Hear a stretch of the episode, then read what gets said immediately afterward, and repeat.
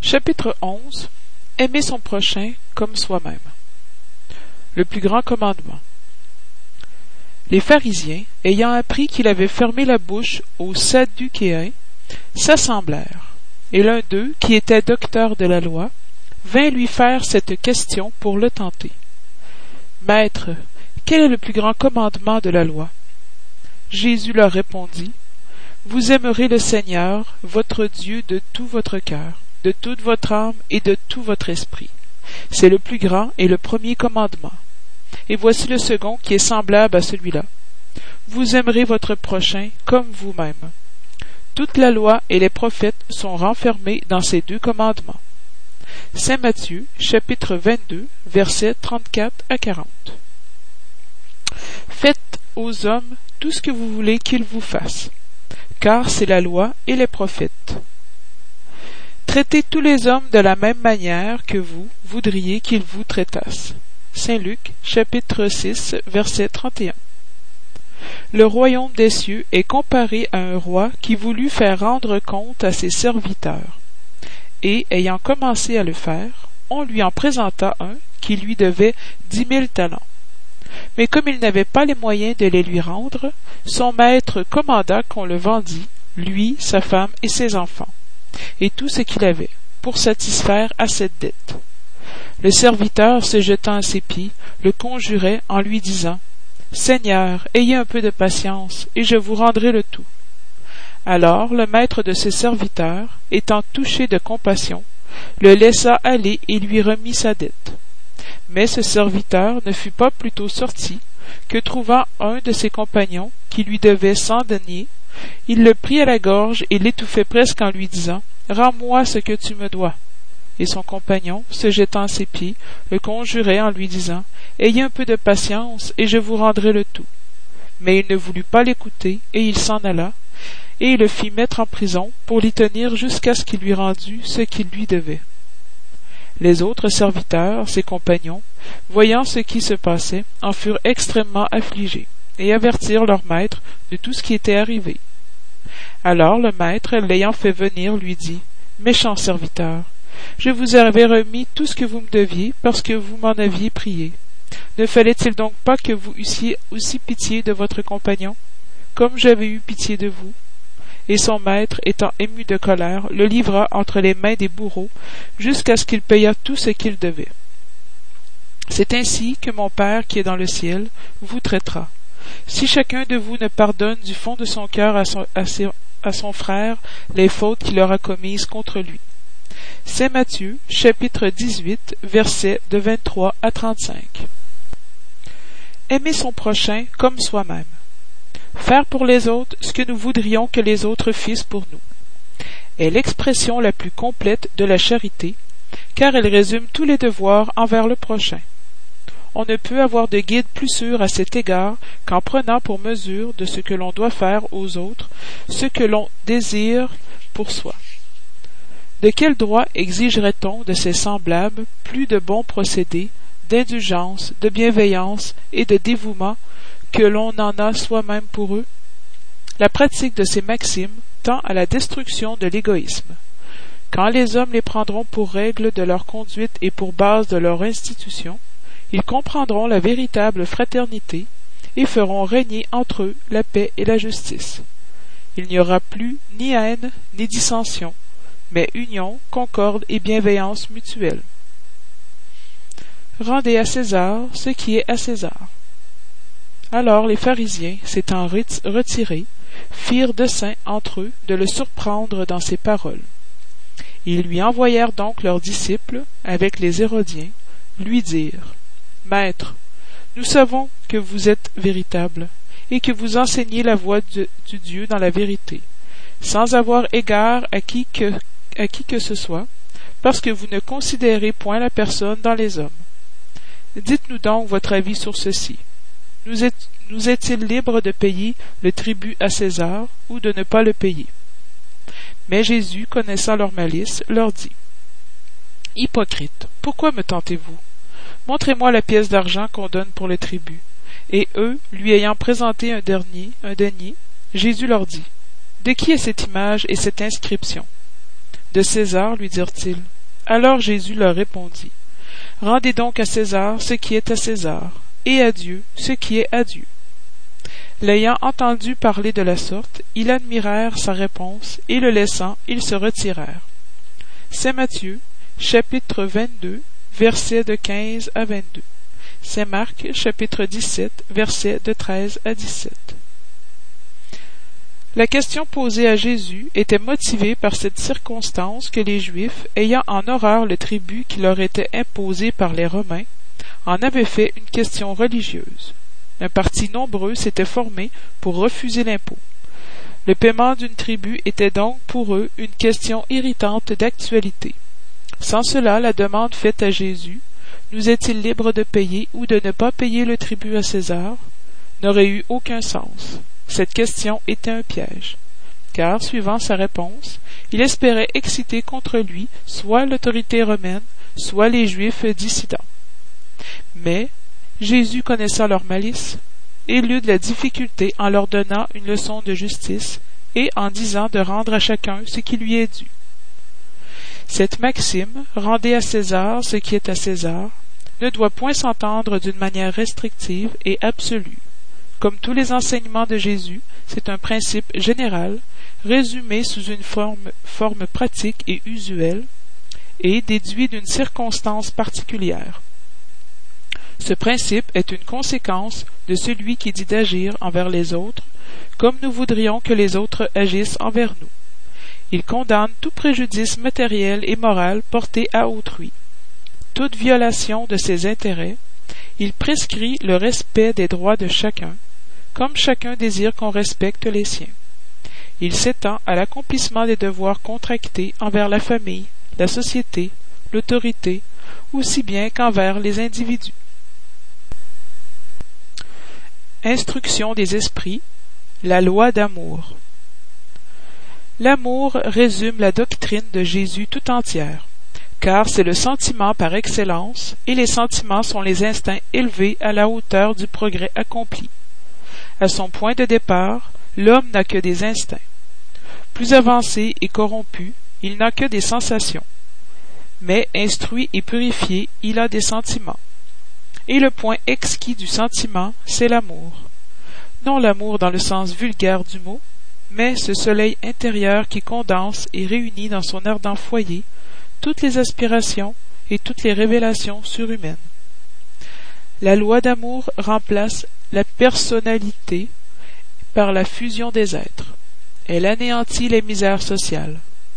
Heureux celui qui, dépassant son humanité, aime d'un large amour ses frères en douleur. Heureux celui qui aime, car il ne connaît ni la détresse de l'âme, ni celle du corps. Ses pieds sont légers, et il vit comme transporté hors de lui-même. Lorsque Jésus eut prononcé ce mot divin d'amour, ce mot fit tressaillir les peuples, et les martyrs, ivres d'espérance, descendirent dans le cirque. Le spiritisme, à son tour, vient prononcer un second mot de l'alphabet divin. Soyez attentifs, car ce mot soulève la pierre des tombeaux vides et la réincarnation triomphant de la mort, révèle à l'homme ébloui son patrimoine intellectuel. Ce n'est plus au supplice qu'elle le conduit, mais à la conquête de son être élevé et transfiguré. Le sang a racheté l'esprit, et l'esprit doit aujourd'hui racheter l'homme de la matière. J'ai dit qu'à son début, l'homme n'a que des instincts. Celui donc en qui les instincts dominent est plus près du point de départ que du but. Pour avancer vers le but, il faut vaincre les instincts au profit des sentiments, c'est-à-dire perfectionner ceux-ci en étouffant les germes latents de la matière.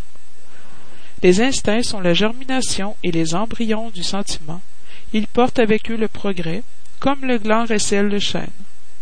Et les êtres les moins avancés sont ceux qui, ne dépouillant que peu à peu leur chrysalide, demeurent asservis à leur instinct. L'esprit doit être cultivé comme un champ. Toute la richesse future dépend du labour présent, et plus que des biens terrestres. Il vous apportera la glorieuse élévation.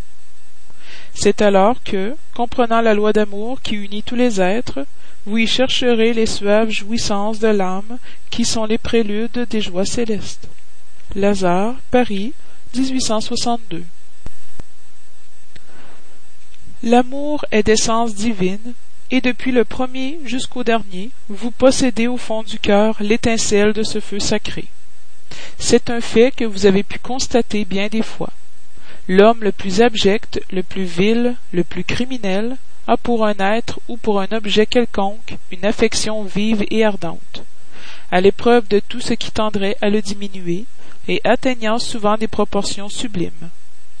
J'ai dit pour un être ou un objet quelconque, parce qu'il existe parmi vous des individus qui dépensent des trésors d'amour dont leur cœur, surabonde, sur des animaux, sur des plantes et même sur des objets matériels espèce de misanthropes se plaignant de l'humanité en général, se roidissant contre la pente naturelle de leur âme qui cherche, autour d'elle, l'affection et la sympathie. Ils rabaissent la loi d'amour à l'état d'instinct. Mais quoi qu'ils fassent, ils ne sauraient étouffer le germe vivace que Dieu a déposé dans leur cœur à leur création. Ce germe se développe et grandit avec la moralité et l'intelligence, et quoique souvent comprimé par l'égoïsme, il est la source des saintes et douces vertus qui font les affections sincères et durables, et vous aide à franchir la route escarpée et aride de l'existence humaine. Il est quelques personnes à qui l'épreuve de la réincarnation répugne, en ce sens que d'autres participent aux sympathies affectueuses dont ils sont jaloux. Pauvres frères, c'est votre affection qui vous rend égoïste, votre amour est restreint à un cercle intime de parents ou d'amis, et tous les autres vous sont indifférents. Eh bien, pour pratiquer la loi d'amour telle que Dieu l'entend, il faut que vous arriviez par degrés à aimer tous vos frères indistinctement. La tâche sera longue et difficile, mais elle s'accomplira. Dieu le veut, et la loi d'amour est le premier et le plus important précepte de votre nouvelle doctrine, parce que c'est celle-là qui doit un jour tuer l'égoïsme, sous quelque forme qu'il se présente, car outre l'égoïsme personnel, il y a encore l'égoïsme de famille, de caste, de nationalité. Jésus a dit Aimez votre prochain comme vous-même. Or, quelle est la limite du prochain? Est-ce la famille, la secte, la nation? Non, c'est l'humanité tout entière. Dans les mondes supérieurs, c'est l'amour mutuel qui harmonise et dirige les mauvais les esprits avancés qui les habitent, et votre planète destinée à un progrès prochain, par sa transformation sociale, verra pratiquer par ses habitants cette sublime loi, reflet de la divinité. Les effets de la loi d'amour sont l'amélioration morale de la race humaine et le bonheur pendant la vie terrestre. Les plus rebelles et les plus vicieux devront se reformer quand ils verront les bienfaits produits par cette pratique. Ne faites pas aux autres ce que vous ne voudriez pas qu'il vous fût fait, mais faites-leur au contraire tout le bien qu'il est en votre pouvoir de leur faire. Ne croyez pas à la stérilité et à l'endurcissement du cœur humain. Il cède malgré lui à l'amour vrai. C'est un aimant auquel il ne peut résister, et le contact de cet amour vivifie et féconde les germes de cette vertu qui est dans vos cœurs à l'état latent.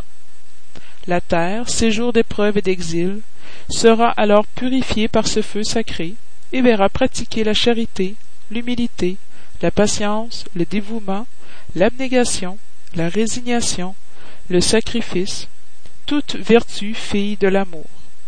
Ne vous lassez donc pas d'entendre les paroles de Jean l'évangéliste. Vous le savez, quand l'infirmité et la vieillesse suspendirent le cours de ses prédications, il ne répétait, répétait que ces douces paroles. Mes petits enfants, aimez-vous les uns les autres. Chers frères aimés, mettez à profit ces leçons. La pratique en est difficile, mais l'âme en retire un bien immense. Croyez-moi, faites le sublime effort que je vous demande. Aimez-vous. Vous verrez bientôt la terre transformée et devenir l'Élysée où les âmes des justes viendront goûter le repos. Fénelon, Bordeaux, 1861. Mes chers condisciples, les esprits ici présents vous disent par ma voix Aimez bien, afin d'être aimé. Cette pensée est si juste que vous trouverez en elle tout ce qui console et calme les peines de chaque jour. Ou plutôt, en pratiquant cette sage maxime, vous vous élèverez tellement au-dessus de la matière que vous vous spiritualiserez avant votre dépouillement terrestre. les études spirites ayant développé chez vous la compréhension de l'avenir, vous avez une certitude, l'avancement vers Dieu, avec toutes les promesses qui répondent aux aspirations de votre âme. Aussi devez-vous vous élever assez haut pour juger sans les étreintes de la matière, et ne pas condamner votre prochain avant d'avoir reporté votre pensée vers Dieu. Aimer, dans le sens profond du mot, c'est être loyal, probe, consciencieux pour faire aux autres ce que l'on voudrait pour soi-même. C'est chercher autour de soi le sens intime de toutes les douleurs qui accablent vos frères pour y apporter un adoucissement. C'est regarder la grande famille humaine comme la sienne, car cette famille vous la retrouverez dans une certaine période en des mondes plus avancés et les esprits qui la composent sont, comme vous, enfants de Dieu, marqués au front pour s'élever vers l'infini. C'est pour cela que vous ne pouvez refuser à vos frères ce que Dieu vous a libéralement donné, parce que, de votre côté, vous seriez bien aise que vos frères vous donnassent ce dont vous auriez besoin. À toutes les souffrances, donnez donc une parole d'espérance et d'appui, afin que vous soyez toutes, tout amour, toute justice. Croyez que cette sage parole, aimez bien pour être aimé, fera son chemin. Elle est révolutionnaire et suit la route qui est fixe, invariable. Mais vous avez déjà gagné, vous qui m'écoutez, vous êtes infiniment meilleur qu'il y a cent ans. Vous avez tellement changé à votre avantage que vous acceptez sans conteste une foule d'idées nouvelles sur la liberté et la fraternité que vous eussiez rejetées jadis. Or, dans cent ans d'ici, vous accepterez avec la même facilité celles qui n'ont pu encore entrer dans votre cerveau. Aujourd'hui que le mouvement spirit a fait un grand pas, voyez avec quelle rapidité les idées de justice et de rénovation renfermées dans les dictées des esprits sont acceptées par la moyenne partie du monde intelligent. C'est que ces idées répondent à tout ce qu'il y a de divin en vous.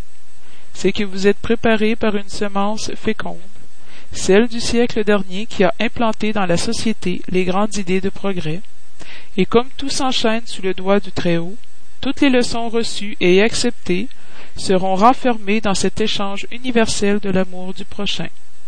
Par lui, les esprits incarnés, jugeant mieux, sentant mieux, se tendront la main des confins de votre planète.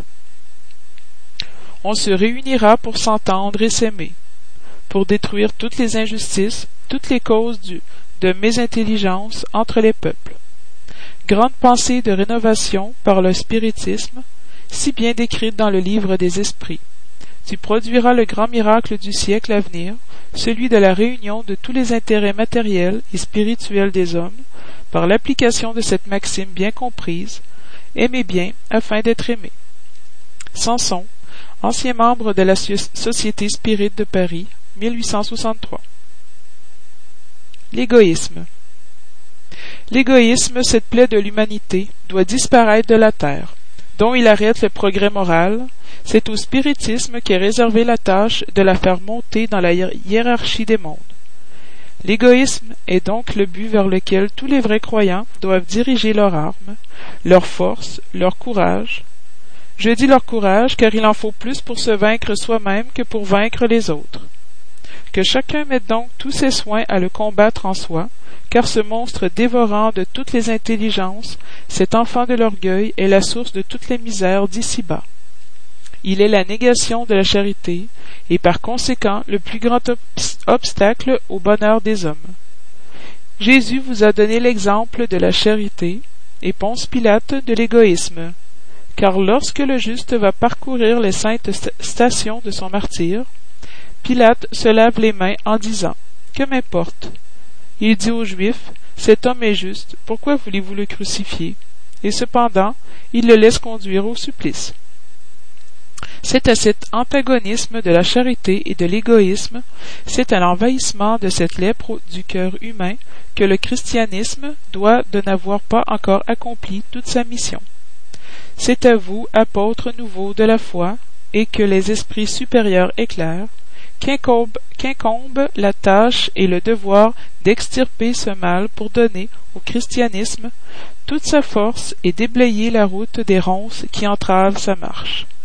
Chasser l'égoïsme de la terre, pour qu'elle puisse graviter dans l'échelle des mondes, car il est temps que l'humanité revête sa robe virile, et pour cela il faut d'abord le chasser de votre cœur. Emmanuel, Paris, 1861. Si les hommes s'aimaient d'un commun amour, la charité serait mieux pratiquée. Mais il faudrait pour cela que vous vous efforçassiez de vous débarrasser de cette cuirasse qui couvre vos cœurs, afin d'être plus sensibles envers ceux qui souffrent. La rigidité tue les bons sentiments. Le Christ ne se rebutait pas. Celui qui s'adressait à lui, quel qu'il fût, n'était pas repoussé. La femme adultère, le criminel étant secouru par lui, était secouru par lui, pardon. Il ne craignait jamais que sa propre considération à n'en souffrir. Quand donc le prendrez-vous pour modèle de toutes vos actions? Si la charité régnait sur la terre, le méchant n'aurait plus d'empire. Il fuirait honteux, il se cacherait, car il se trouverait déplacé partout. C'est alors que le mal disparaîtrait. Soyez bien pénétrés de ceci. Commencez par donner l'exemple vous-même. Soyez charitable envers tous indistinctement. Efforcez-vous de ne plus remarquer ceux qui vous regardent avec dédain, et laissez à Dieu le soin de toute justice, car chaque jour, dans son royaume, il sépare le bon grain de l'ivraie. L'égoïsme est la négation de la charité. Or, sans la charité, point de repos dans la société. Je dis plus, point de sécurité. Avec l'égoïsme et l'orgueil qui se donnent la main, ce sera toujours une course au plus adroit, une lutte d'intérêts où sont foulés aux pieds les plus saintes affections, où les liens sacrés de la famille ne sont pas même respectés. Pascal, Sens, 1862. La foi et la charité. Je vous ai dit dernièrement, mes chers enfants, que la charité sans la foi ne suffisait point pour maintenir parmi les hommes un ordre social capable de les rendre heureux. J'aurais dû dire que la charité est impossible sans la foi. Vous pourrez bien trouver, à la vérité, des élans généreux même chez les personnes privées de religion, mais cette charité austère qui ne s'exerce que par l'abnégation, par le sacrifice constant de tout intérêt égoïste, il n'y a que la foi qui puisse l'inspirer car il n'y a qu'elle qui nous fasse porter avec courage et persévérance la croix de cette vie. Oui, mes enfants, c'est en vain que l'homme avide de jouissance voudrait se faire illusion sur sa destinée ici-bas, en soutenant qu'il lui est permis de ne s'occuper que de son bonheur. Certes, Dieu nous créa pour être heureux dans l'éternité. Cependant, la vie terrestre doit uniquement servir à notre perfectionnement moral, lequel s'acquiert plus facilement avec l'aide des organes et du monde matériel. Sans compter les vicissitudes ordinaires de la vie, la diversité de vos goûts, de vos penchants, de vos besoins est aussi un moyen de vous perfectionner en vous exerçant dans la charité. Car ce n'est qu'à force de concessions et de sacrifices mutuels que vous pouvez maintenir l'harmonie entre des éléments aussi divers. Vous aurez cependant raison en affirmant que le bonheur est destiné à l'homme ici-bas, si vous le cherchez, non dans les jouissances matérielles, mais dans le bien, l'histoire de la chrétienté parle de martyrs qui allaient un supplice avec joie. Aujourd'hui et dans votre société, il ne faut pour être chrétien ni l'holocauste du martyr, ni le sacrifice de la vie, mais uniquement et simplement le sacrifice de votre égoïsme, de votre orgueil et de votre vanité. Vous triompherez si la, si la charité vous inspire et si la foi vous soutient. Un esprit protecteur, Cracovie, 1861. Charité envers les criminels. La vraie charité est un des plus sublimes enseignements que Dieu ait donné au monde. Il doit exister entre les véritables disciples de sa doctrine une fraternité complète. Vous devez aimer les malheureux, les criminels, comme des créatures de, de Dieu, auxquels le pardon et la miséricorde seront accordés s'ils se repentent, comme à vous-même, pour les fautes que vous commettez contre sa loi. Songez que vous êtes plus répréhensible, plus coupable que ceux auxquels vous refusez le pardon et la commisération, car souvent ils ne connaissent pas Dieu comme vous le connaissez, et il leur sera moins demandé qu'à vous. Ne jugez point, Oh, ne jugez point, mes chers amis, car le jugement que vous portez vous sera appliqué plus sévèrement encore, et vous avez besoin d'indulgence pour les péchés que vous commettez sans cesse. Ne savez-vous pas qu'il y ait bien des actions qui sont des crimes aux yeux de Dieu de pureté, et que le monde ne considère pas même comme des fautes légères? La vraie charité ne consiste pas seulement dans l'aumône que vous donnez, ni même dans les paroles de consolation dont vous pouvez l'accompagner. Non, ce n'est pas seulement ce que Dieu exige de vous. La charité sublime, enseignée par Jésus, consiste aussi dans la bienveillance accordée toujours et en toute chose à votre prochain. Vous pouvez encore exercer cette sublime vertu sur bien des êtres qui n'ont que faire d'aumône et que des paroles d'amour, de consolation, d'encouragement amèneront au Seigneur. Les temps sont proches, je le dis encore, où la grande fraternité régnera sur ce globe. La loi du Christ est celle qui régira les hommes. Celle-là seule sera le frein et l'espérance, et conduira les âmes au séjour bienheureux. Aimez-vous donc comme les enfants d'un même Père, ne faites point de différence entre les autres malheureux, car c'est Dieu qui veut que tous soient égaux. Ne méprisez donc personne. Dieu permet que de grands criminels soient parmi vous, afin qu'ils vous servent d'enseignement. Bientôt, quand les hommes seront amenés aux vraies lois de Dieu, il n'y aura plus besoin de ces enseignements-là, et tous les esprits impurs et révoltés seront dispersés dans des mondes inférieurs en harmonie avec leurs penchants. Vous devez à ceux dont je parle le secours de vos prières. C'est la vraie charité. Il ne faut point dire d'un criminel c'est un misérable, il faut en purger la terre, la mort qu'on lui inflige est trop douce pour un être de cette espèce. Non, ce n'est point ainsi que vous devez parler. Regardez votre modèle, Jésus. Que dirait-il s'il voyait ce malheureux près de lui? Il le plaindrait, il le considérerait comme un malade bien misérable. Il lui tendrait la main. Vous ne pouvez le faire en réalité, mais au moins vous pouvez prier pour lui, Assistez son esprit pendant les quelques instants qu'il doit encore passer sur votre terre. Le repentir peut toucher son cœur, si vous priez avec la foi. Il est votre prochain comme le meilleur d'entre les hommes. Son âme égarée et révoltée est créée comme la vôtre, pour se perfectionner. Aidez-le donc à sortir du bourbier et priez pour lui. Élisabeth de France, Le Havre, 1862. Un homme est en danger de mort, pour le sauver, il faut exposer sa vie. Mais on sait que cet homme est un malfaiteur, et que, s'il en réchappe, il pourra commettre de nouveaux crimes. Doit-on, malgré cela, s'exposer pour le sauver? Ceci est une question fort grave, et qui peut se présenter naturellement à l'esprit. Je répondrai selon mon avancement moral, puisque nous en sommes sur ce point. De savoir si l'on doit exposer sa vie même pour un malfaiteur. Le dévouement est aveugle. On secourt un ennemi, on doit donc secourir l'ennemi de la société. Un malfaiteur en un mot. Croyez-vous que ce soit seulement à la mort que l'on court arracher ce malheureux? C'est peut-être sa vie passée tout entière, car songez-y, dans ces rapides instants qui lui ravissent les dernières minutes de la vie, l'homme perdu revient sur sa vie passée, ou plutôt elle se dresse devant lui. La mort peut-être arrive trop tôt pour lui, la réincarnation pourra être terrible. Élancez-vous donc, homme, vous que la science spirite a éclairé. Élancez-vous, arrachez-le à sa damnation, et alors, peut-être cet homme, qui serait mort en vous blasphémant, se jettera dans vos bras. Toutefois, il ne faut pas vous demander s'il le fera ou s'il ne le fera point. Mais allez à son secours, car en le sauvant, vous obéissez à cette voix du cœur qui vous dit Tu peux le sauver, sauve-le. Lamennais, Paris, 1862.